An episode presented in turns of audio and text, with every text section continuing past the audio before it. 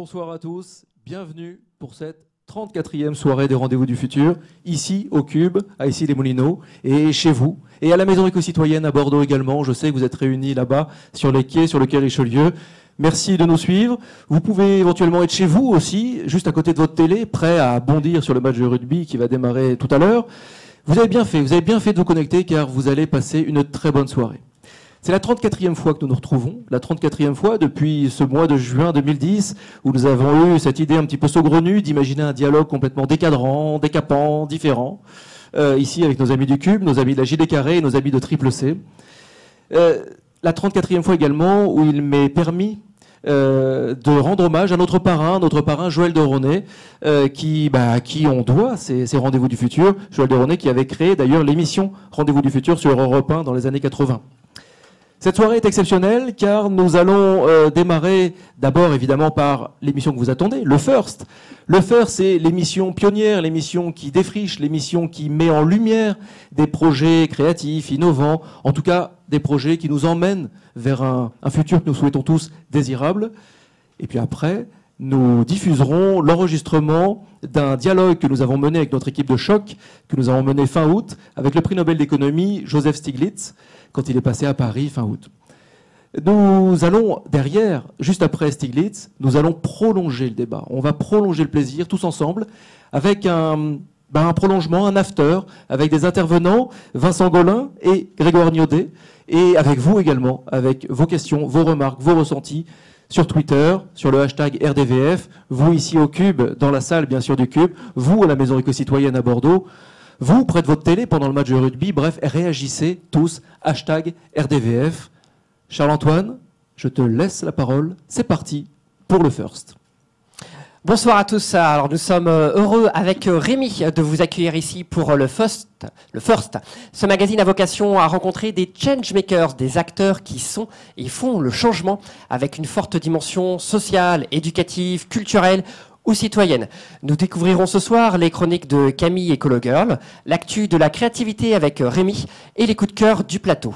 Alors ce soir c'est une soirée spéciale, une soirée heureuse et libérée avec deux invités. Alexandre Jost, fondateur de la Fabrique Spinoza. Bonsoir Alexandre. Bonsoir Charles-Antoine. Et euh, Frédéric Roch, euh, directeur euh, général de Aegis France. Bonsoir. Bonsoir Frédéric. Alors, on ne va pas euh, parler euh, ce soir de stress au travail, de burn-out, de souhait de reconversion. On va parler de bonheur au travail. Comment trouver une réelle source d'épanouissement dans l'environnement professionnel? Ce soir, nous partons à la rencontre des entreprises libérées, ces entreprises dans lesquelles les managers ne sont plus managers, le pouvoir est donné aux salariés, les informations financières sont partagées, c'est merveilleux. Alors, s'agit-il d'un monde de bisounours ou plus sérieusement, quelles sont les conditions de réussite euh, d'une telle démarche? Avant de répondre à ces questions avec nos invités, c'est à vous, internautes spectateurs, que nous allons poser une question. Alors là, je vais vous demander de vous connecter au site des rendez-vous du futur et euh, de répondre à la question qui vous est posée sur le site. Dans votre organisation, quel serait le premier frein à la mise en place d'une démarche d'entreprise libérée? Infraculturel, l'ego des dirigeants ou le temps? Répondez sur le site et puis tout au long de l'émission, interagissez comme d'habitude sur Twitter avec le hashtag le first tout attaché. Merci à vous sans plus attendre, Rémi, peux-tu nous présenter notre premier invité, Alexandre Jost et la fabrique Spinoza ben oui, alors euh, bonsoir Alexandre. Donc comme Charles-Antoine l'a dit, vous êtes le fondateur et délégué général de la Fabrique Spinoza, qui est un think tank euh, politique créé en 2011 euh, et qui vise à réintroduire le, bien-être citoyen au cœur du débat démocratique. Alors, vaste programme. Et alors le travail, évidemment, c'est au cœur de vos réflexions à la Fabrique Spinoza, puisque vous vous intéressez naturellement aux interactions complexes qui, qui a lieu entre le, le bonheur et le travail. On va évidemment en reparler au cours de cette émission. Mais avant ça, concrètement, moi, je voulais savoir, c'est quoi et ça sert à quoi un think tank euh, autour d'une notion aussi euh, abstraite mais universelle qui est le bonheur? À quoi ça sert? Qu'est-ce qu'on fait? Eh bien, nous, on s'est dit quelque chose de très simple. On s'est dit le bonheur, c'est une aspiration fondamentale pour euh, l'ensemble des êtres humains, consciente ou inconsciente, et pourtant, on n'arrive pas à le rendre explicitement comme un sujet de notre société. Donc oui, on cherche à atteindre le bonheur, on cherche à créer les conditions du bonheur, mais finalement, ça se fait toujours dépasser comme objectif par d'autres objectifs qui semblent in fine plus importants, des enjeux économiques, des enjeux sociétaux. Donc nous, on s'est dit, on va replacer ce thème-là au cœur du débat, dans le champ de l'école, dans le champ de l'entreprise, dans le champ de la ville, dans celui des médias. Et alors, qu'est-ce que concrètement, comment vous pouvez justement euh, euh, insuffler ce bonheur euh, dans, dans, dans, la, société, dans les entreprises, au niveau politique? Quels sont vos leviers d'action, vos actions concrètes? Oui, j'aime bien toujours la question. Concrètement, un think tank, ça fait quoi? Oui, ah oui, oui évidemment. ça, parce qu'on peut réfléchir, on peut parler, mais et je sais, et je sais qu'il se passe des choses concrètes, donc c'est pour ça que. Alors, on est un think and do tank pour faire chic, et on pense qu'il faut faire bouger les consciences, mais aussi apporter des outils. Donc faire bouger les consciences, ça veut dire contribuer à un rapport euh, remis aussi bien à l'Assemblée, euh, à l'ONU, à l'OCDE sur des indicateurs complémentaires au PIB. Donc faire réfléchir nos dirigeants économiques sur quels sont les bons caps et quelles sont les bonnes manières de mesurer notre avancée vers ces caps. Donc là, il s'agit de lobbying, lobbying positif. Donc là, des rapports, mais également, ça peut être des actions extrêmement concrètes. On en parlera tout à l'heure, comme l'université du bonheur au travail, ou comme euh, la mise en place de baromètres ou de, de réflexions sur ce qui fait l'épanouissement dans les écoles et dans les lycées, et quelle formation donner aux enseignants, ou quel soutien leur apporter pour que les élèves se sentent bien. Alors justement, vous, dites, j'ai lu qu'il faut avoir le courage de remettre le bonheur au premier plan de notre société. Alors, vu un peu l'état de déprime actuel et la crise, pas seulement économique, hein, morale également, euh, vous pensez qu'on manque un peu de courage en ce moment ou au contraire, euh, y a, avec toutes les initiatives positives qu'on voit, on, peut penser euh, que, le, que le bonheur c'est quelque chose qui, une notion qui émerge euh, concrètement ou est-ce qu'on manque de courage? Alors, il y a, je ne sais pas si vous trouverez que ma réponse est fuyante, mais il y a une jolie phrase qui me vient à l'esprit, c'est il n'y a pas de courage sans joie. Et je pense que cette phrase-là, elle est puissante parce qu'elle, elle, euh, par rapport à, l'objet de la fabrique Spinoza, elle nous dit que le bonheur est à la fois un endroit vers lequel on a envie d'aller, un cap, et qu'il faut des mesures concrètes, des propositions, des rapports, des actions, des initiatives, mais en même temps que c'est un instrument de transformation. C'est-à-dire que si j'arrive à être heureux Lorsque je suis étudiant, lycéen, j'ai plus de chances de mieux apprendre et de trouver un travail derrière. Il y a même le gouvernement anglais qui a décidé de lancer un programme de formation et d'accompagnement psychologique à des demandeurs d'emploi, y compris des formations à l'optimisme. Et s'apercevant qu'en faisant cela, ils trouvaient plus facilement un emploi, que leur taux de succès à, l'entretien d'embauche suivant était plus élevé. Ça veut donc dire qu'on inverse la dynamique. Évidemment que trouver un emploi, c'est fondamental pour se sentir bien intégré dans une société et avoir une subsistance. Et en même temps, on peut se dire que se sentir bien, c'est aussi ce qui nous permettra de mieux fonctionner, de trouver un emploi, de mieux apprendre, et ainsi de suite. Donc oui, courage, mais courage et joie, il faut équilibrer les deux. Et alors, si on va ensuite dans l'entreprise, dans l'entreprise dans laquelle on parle de performance, est-ce que là, il existe des, études qui ont essayé de, faire un lien entre bien-être ou bonheur des collaborateurs et performance, j'ai envie de dire, économique de, l'entreprise Est-ce que on a des indicateurs, il y a des études, il y a quelque chose pour euh, démontrer cela? Oui, tout à fait. Ben, merci pour cette question qui, me plaît parce que je, à la fois on sent intuitivement qu'il y a bien un lien entre se sentir bien et bien travailler ou être performant, fonctionner optimalement, et en même temps, euh, en fonction de là où se trouve la personne à qui on parle, en termes de vision du monde, en termes de situation économique pour son entreprise, ces arguments, ils, ont de la force, ces arguments rationnels. Et vous savez, pour éviter euh, la recherche de type Philippe Morris, vous voyez ce que je veux dire par là eh bien, on a été chercher des méta-études, des méta-analyses qui, 225 euh, d'entre elles, montrent qu'il y a bien un lien. Quand on se sent bien, on est à la fois plus créatif, on communique mieux, on est un meilleur manager, on est aussi un meilleur vendeur. Au global, on est juste, est juste soi-même, mais un peu plus grand. Vous voyez? Et j'ai envie de vous poser une autre question euh, sur, euh, sur un, projet, je crois, auquel vous avez collaboré. C'était un documentaire qui s'appelle Le bonheur au travail. Euh, quelle, avait, quelle a été votre, votre, votre collaboration au sein de la Fabrique Spinoza? Et puis, quels sont les, les messages clés de ce, de ce, de ce documentaire? Je pense que euh, notre collaboration a été d'organiser un événement physique à la Gaieté Lyrique pendant trois jours, qui s'appelait les Journées du bonheur au travail, pour mettre en, valeur ce documentaire.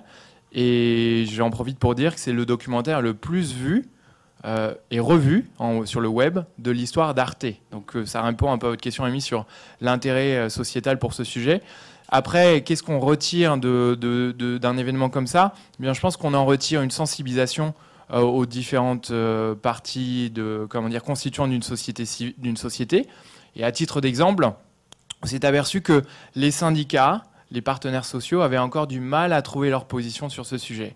Et peut-être un, message fort, c'est de s'apercevoir que on a peut-être un thème qui permet de, fédérer toutes les parties prenantes, au sens où des syndicats qui se préoccupent du bien-être euh, des collaborateurs. Alors souvent, les syndicats s'intéressent plutôt aux risques psychosociaux. Effectivement. Il y a côté obscur. Merci de me rappeler à l'ordre.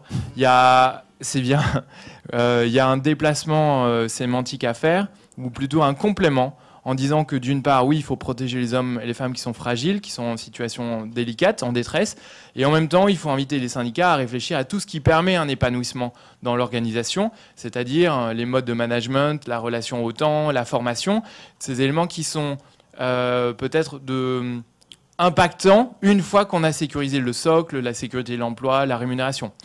Et le message que je passe en disant ça, finalement, pour être plus clair, on a la chance aujourd'hui d'avoir une science de l'épanouissement humain qui fait qu'on comprend très bien quels sont les leviers pour favoriser le bien-être ou le bonheur des collaborateurs en entreprise. On les connaît. Maintenant, l'enjeu, c'est est-ce qu'on arrive avec les syndicats, le patronat, les managers, les collaborateurs qui eux aussi sont acteurs, est-ce qu'on arrive à mobiliser tout le monde de telle sorte à avoir des démarches qui sont structurées?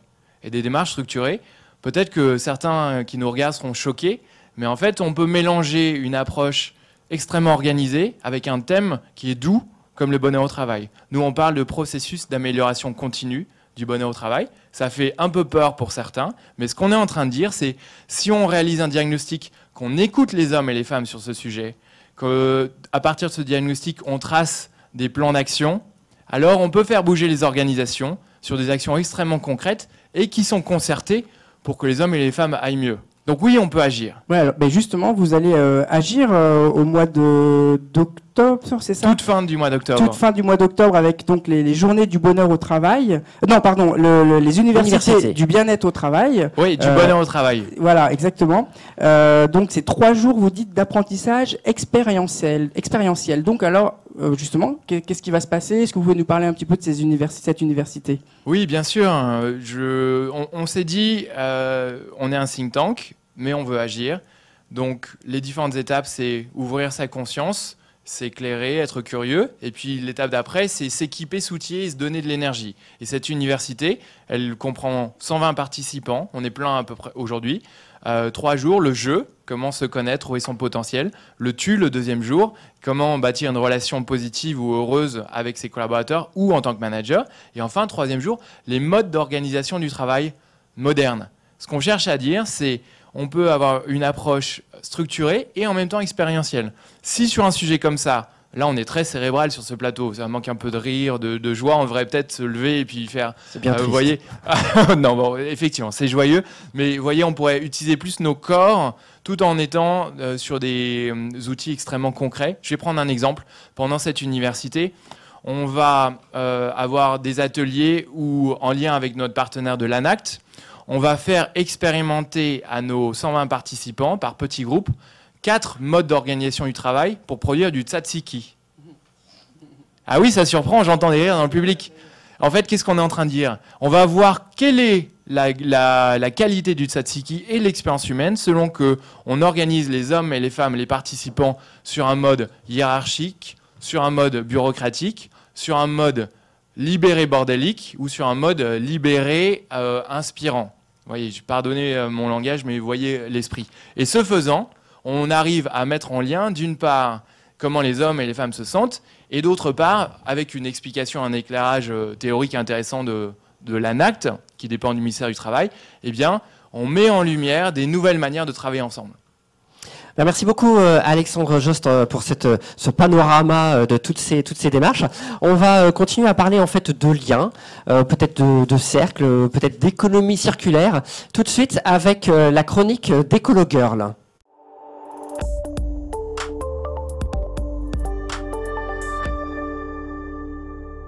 Bonjour à tous. Aujourd'hui, je voulais vous parler d'une belle idée qui transforme le gaspillage en joie.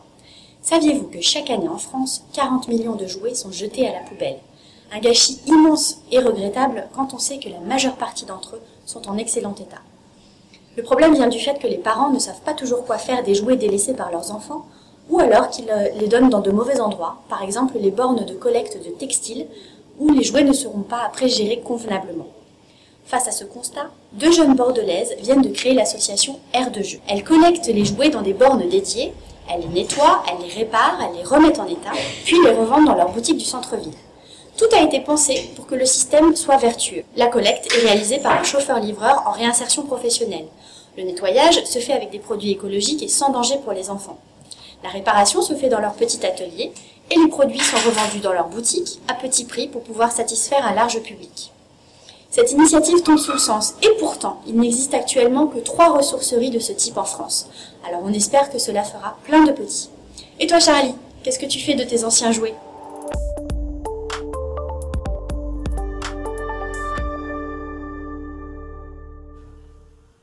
Ah bah, merci Ecologal. Alors euh, mes anciens jouets, écoute, je crois que je les ai euh, donnés. Alors je ne sais pas exactement à qui. Il faudrait que je, je mène, euh, je mène l'enquête, mais je serai vigilant pour les jouets de mes propres enfants. Merci de, de me rappeler cette, cette, cette démarche. Euh, on va revenir sur notre sujet là plus, plus particulièrement. On a eu les résultats en fait du sondage, mais je les donnerai peut-être au, au, fur et à mesure de la, de la, de la conversation. Euh, Rémi, est-ce que tu peux nous présenter notre deuxième invité? Euh, tout de suite maintenant. Oui, alors euh, Frédéric Roch, euh, bonsoir. Donc vous êtes le directeur général de Elis France, qui est une filiale du groupe international Elis, Egis, pardon. et vous donc Egis exerce dans le domaine de l'ingénierie des, des, infrastructures pour le compte essentiellement des collectivités locales. Alors vous arrivez à ce poste en 2011 et vous constatez rapidement un mal-être chez vos collaborateurs, qui est notamment dû aux différentes fusions qu'a qu qu subi l'entreprise et le groupe. Alors, vous mettez en œuvre un chantier euh, dans lequel les 750 salariés euh, redéfinissent la vision et la culture de l'entreprise.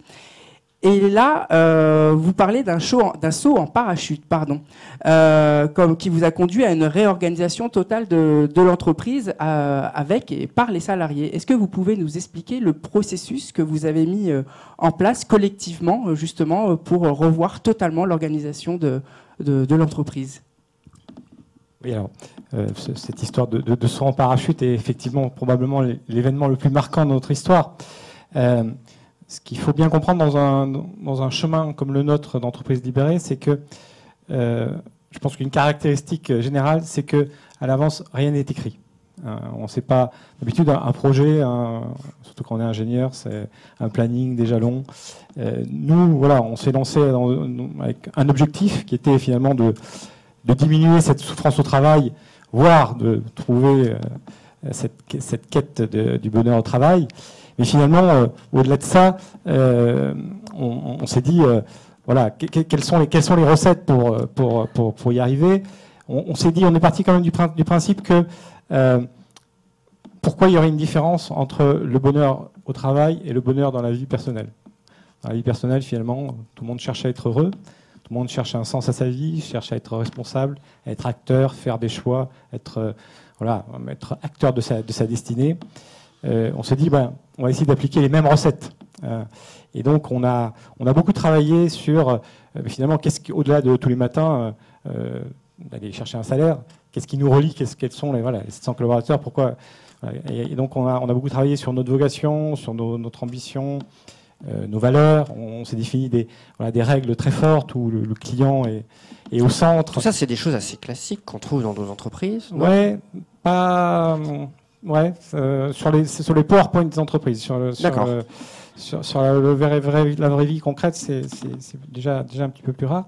Et à un moment donné, effectivement, pour revenir à cette situation en parachute, euh, mon équipe un jour, euh, euh, nous avons invité une, autre entreprise libérée, celle d'Alexandre Gérard, que je salue au passage s'il nous écoute, qui est, directeur général d'une entreprise qui s'appelle Chronoflex à Nantes. Et, dans leur histoire, effectivement, ils parlent de saut en parachute. Alors pour dire qu'à un moment donné, le, phénomène est devenu irréversible, c'est-à-dire qu'on saute en parachute, hein, moment donné, on est dans l'avion, on n'est plus dans l'avion, et puis on peut, on peut pas y revenir.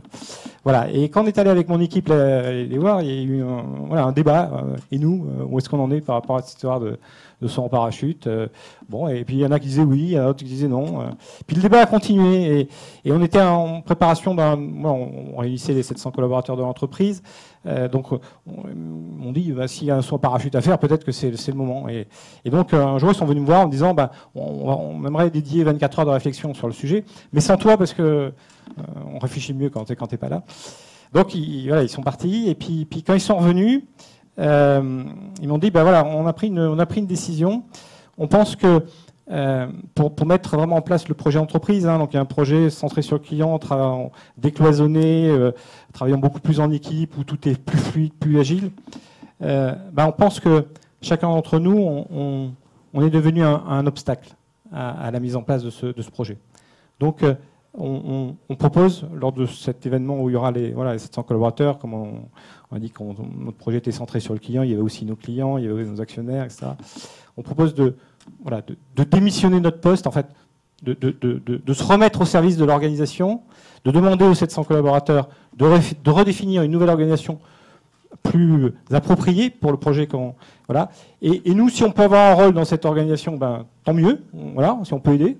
Mais c'est pas voilà, pas un préalable, c'est pas un prérequis. Voilà, donc c'est ce qui s'est passé. Ça s'est passé le 19 juin 2014. Euh, devant une assistance euh, un peu bah. étonnée, parce que là, pour le coup, je pense que c'est pas hyper classique. Euh, voilà, ils ont démissionné de leur poste. Et, qu'est-ce qui s'est passé une fois qu'ils ont démissionné? Comment vous avez réorganisé toute l'entreprise pour arriver vers l'entreprise libérée? Alors, nous, équipe de direction, on n'a pas fait grand-chose finalement. la seule chose qu'on a, qu'on a dit, enfin, que j'ai dit personnellement, c'est que quels que soient les choix qui seront faits, euh, je les assumerai. C'est-à-dire que voilà, j'endosserai la responsabilité de ce que l'ensemble des collaborateurs euh, décideront, mais que nous n'interviendrons pas dans, leurs choix. Et donc ils ont travaillé. Il y a eu ça, ça, a eu le mérite de, voilà, de générer un, élan assez fort parce que c'est voilà, c'était un événement un peu fondateur. Donc il y a eu 48 groupes de travail, il y a eu 400 collaborateurs, et qui pendant six mois ont travaillé sur une nouvelle organisation. Ils sont allés, non seulement ils ont défini l'organisation, mais ils ont choisi et coopté leurs nouveaux euh, dirigeants.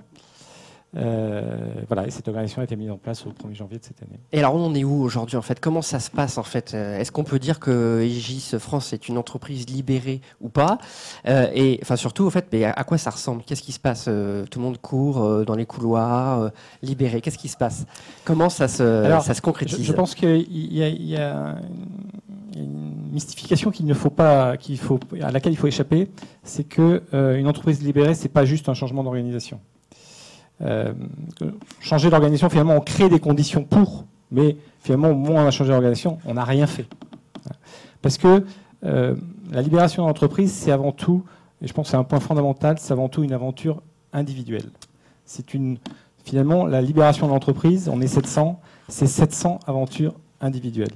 Alors, je, vous coupe juste un instant parce que justement, on a fait donc, ce petit euh, sondage euh, en ligne. Euh, on a demandé aux internautes dans leur organisation quel serait le premier frein à la mise en place d'une démarche d'entreprise libérée.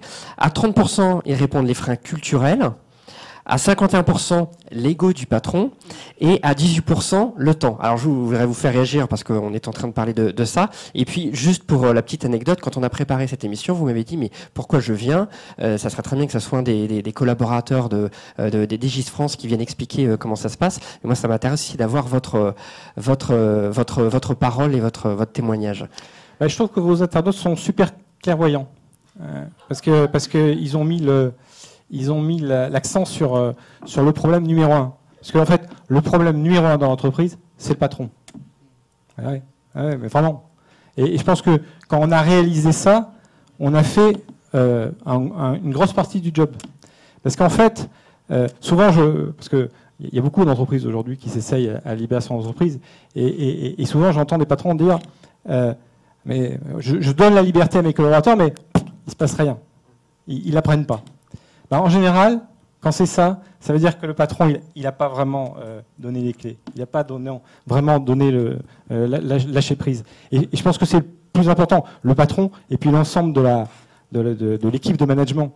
Euh, c'est important de passer finalement d'un manager qui, dans une entreprise classique, décide et ensuite veille à ce que ces décisions soient appliquées, à un patron qui va soigneusement se mettre en retrait pour ça que j'aime pas trop être là parce que finalement, euh, c'est pas, pas très, je trouve, c'est pas très conforme à la démarche, euh, mais qui va surtout veiller à créer les conditions pour que ce soit les collaborateurs de l'entreprise qui soient sous les, sous les spots et, qui, qui, se développent et, qui créent la richesse de l'entreprise. moi justement, avec un, système comme ça, euh, que vont devenir les managers alors? Il n'y a plus, plus de place pour eux euh, on, arrête les écoles de management et on revoit tout, toute la copie?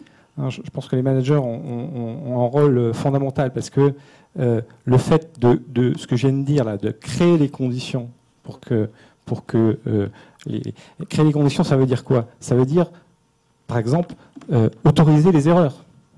Parce que euh, si, vous, si vous donnez la liberté aux gens, mais qu'à la première euh, bêtise qu'ils font, vous leur tombez dessus, euh, vont très rapidement ne, plus prendre d'initiative. Ça veut dire aussi être, en, être en protection, être en, soutien, c'est-à-dire qu'on devient, passe à la notion de manager ressources, qui, qui, voilà, qui s'il est utile, doit surtout, parce que même, même les managers euh, en, soutien peuvent, être utiles aux, collaborateurs. Donc non, euh, je pense que ce n'est pas la disparition de managers, mais par contre c'est une transformation profonde de leur rôle. Et qui n'est pas du tout facile, parce que euh, une des expériences qu'on a vécues, une des mauvaises expériences de la libération d'entreprise, c'est qu'on a vu des managers qui, n'ont pas pu assumer cette transformation et qui sont devenus, qui se sont rendus malades, mais malades physiquement. Ce qui pour moi, est un drame dans un projet qui est, de trouver le bonheur au travail, de voir quelqu'un qui tombe malade physiquement, c'est l'inverse. Mais, malheureusement, c'est ça. C'est-à-dire que pour certains, c'est très compliqué euh, de, passer du stade où finalement euh, euh, ils sont sous le spotlight, hein, ils, brillent par eux-mêmes, ils sont finalement, souvent on dit, ils sont l'alpha et l'oméga de l'entreprise, à, un stade où ils, se, mettent en retrait et où, ils permettent, ils, vont trouver une autre forme de satisfaction à voir, à voir briller leurs collaborateurs. Merci beaucoup euh, Frédéric pour, euh, pour ce témoignage. On va continuer de parler de libération, peut-être la libération d'imagination, avec la chronique L'actu de la créativité.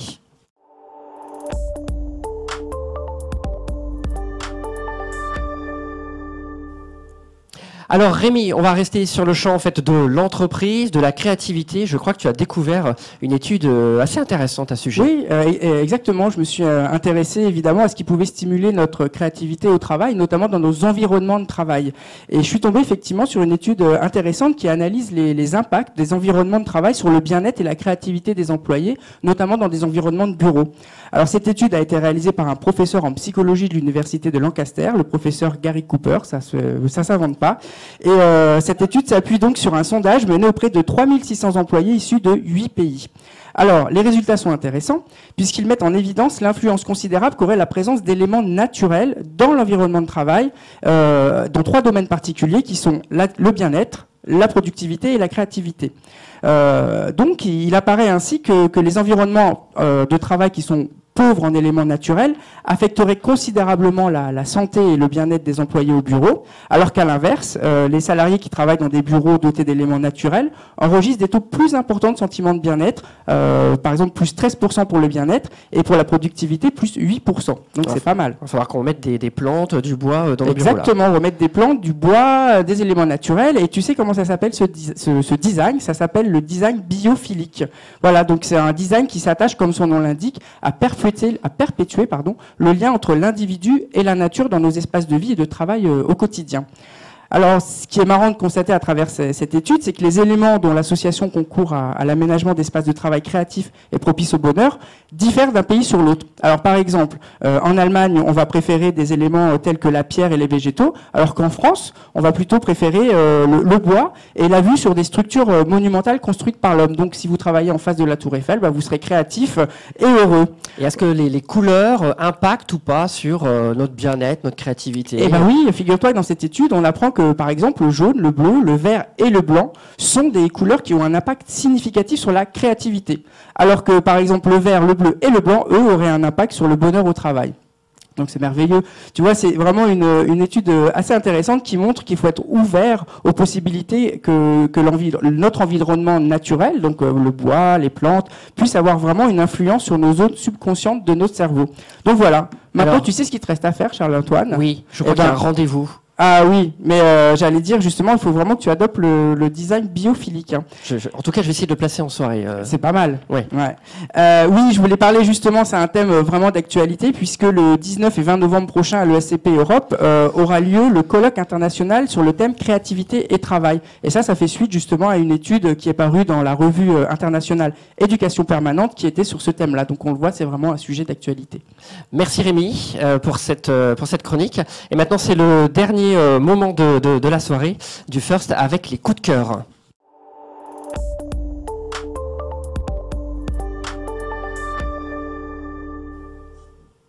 Alors, on va faire un petit tour de plateau rapide. Euh, qui veut commencer à nous, transmettre son, coup de cœur personnel Frédéric Oui, alors euh, je, vais faire dans l'ultra classique, mais sur un sujet euh, comme celui que je viens d'évoquer, qui est celui de la transformation individuelle.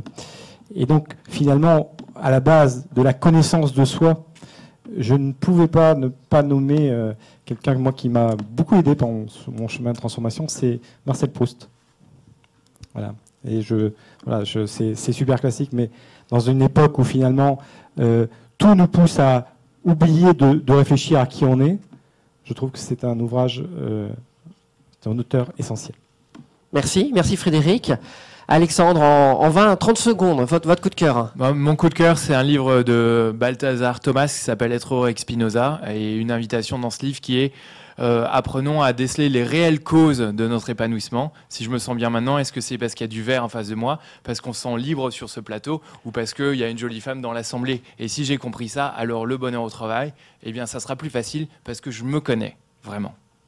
Merci, merci Alexandre. Rémi, Moi, coup de cœur Oui, je vous emmène en Argentine, à Buenos Aires plus exactement, avec une exposition qui a eu lieu à la fondation La, la Maison Rouge à, à Paris, une exposition sur la jeune création euh, de Buenos Aires, et c'était vraiment passionnant euh, avec euh, toute la créativité et toute l'énergie de, de cette création. Pourquoi je vous parle d'une exposition qui est malheureusement finie depuis deux semaines? C'est parce qu'il faut lire le catalogue d'exposition qui se lit comme un catalogue d'expo, mais également comme un guide de voyage. Donc, euh, alors j'ai eu la chance d'aller à Buenos Aires cet été, je vais pas raconter mes, vacances, mais euh, j'ai vraiment pu constater euh, à quel point euh, les, artistes là-bas étaient dynamiques, que ce soit dans les centres d'art, les musées, mais aussi dans la rue et sur les façades. Donc vraiment coup de cœur pour cette création de, Buenos Aires.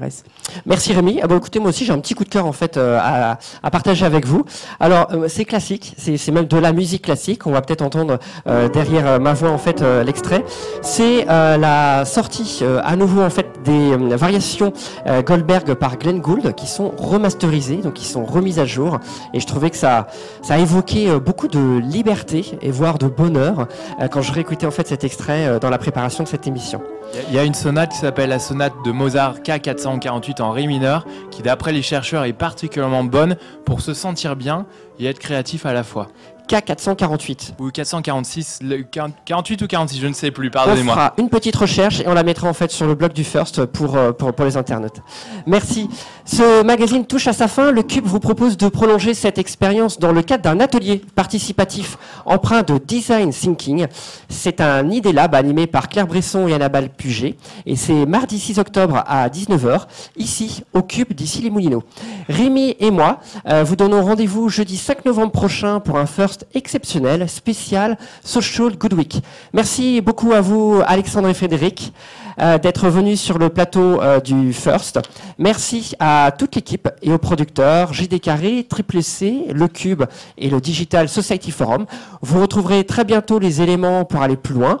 Et puis vous retrouvez aussi cette émission en vidéo sur les sites leblogdufirst.com et lecube.com. Je passe maintenant la parole à Éloi pour lancer ce rendez-vous du futur, pas comme les autres. À toi Éloi.